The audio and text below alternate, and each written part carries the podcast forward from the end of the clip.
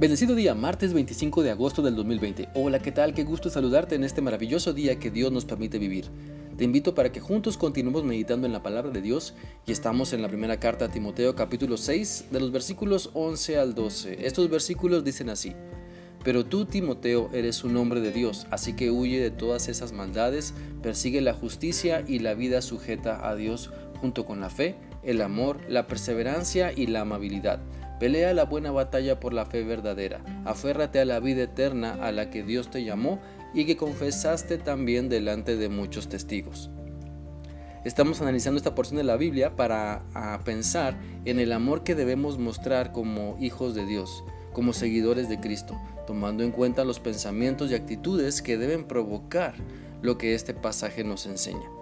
Anteriormente hemos analizado cómo debe ser nuestro esfuerzo por apartarnos de todo tipo de mal, sometiéndonos a la justicia de Dios, teniendo una fe y un amor que se pueden ver en nuestra vida, pues todo esto son cualidades que demuestran que amamos a Dios. Así que el día de hoy vamos a continuar meditando en este pasaje para encontrar que también nuestro amor a Dios debe provocar en nosotros que nos sometamos a la perseverancia, que exista en nosotros una fuerte convicción de que es necesario esforzarnos constantemente para no dejarnos dominar por la maldad. Somos llamados a perseverar en la fe en Cristo. Cristo nos salvó para que perseveremos en su amor. Debemos desarrollar convicciones que nos lleven a perseverar, pero no en nuestro egoísmo o amargura o pecado, sino en perseverar en el perdón, en la gracia, en la misericordia, perseverar por dejar que el Espíritu Santo domine todo nuestro ser. Es muy fácil empezar a perseverar, pero es de valientes permanecer y continuar a pesar de que las cosas no sean como yo quiero. Muchas personas perseveran en ofenderse, pero Dios quiere que perseveres en su palabra. Muchas personas perseveran en ser perversas, pero Dios quiere que perseveres en su amor.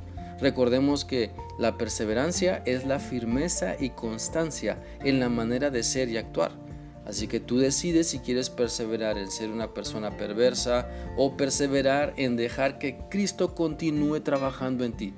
Si vas a perseverar en los deseos de tu carne o vas a perseverar en darle el control al Espíritu Santo. Tú decides en qué quieres perseverar. Pero la Biblia dice en Proverbios 23, 17 lo siguiente. No tenga tu corazón envidia de los pecadores. Antes, persevera en el temor de Jehová todo el tiempo.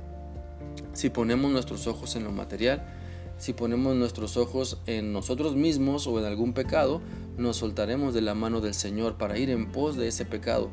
Por eso Proverbios nos advierte que no debemos perseverar en otra cosa más que en Dios. Perseveremos en Dios. No dejemos que el pecado nos deslumbre o nos lleve o nos desvíe fuera del Señor. Mira, también la Biblia dice en Isaías 26:3, Tú guardarás en completa paz aquel cuyo pensamiento en ti persevera porque en ti ha confiado. Una de las muchas recompensas que tenemos por esforzarnos en perseverar en Cristo es que Él llena nuestra vida de paz, disfrutando una conciencia tranquila, disfrutando relaciones en armonía, disfrutando nuestro trabajo y su fruto en paz. Es por eso que quiero animarte, para que puedas perseverar. Todos tenemos la capacidad de perseverar en Cristo, ¿sabes?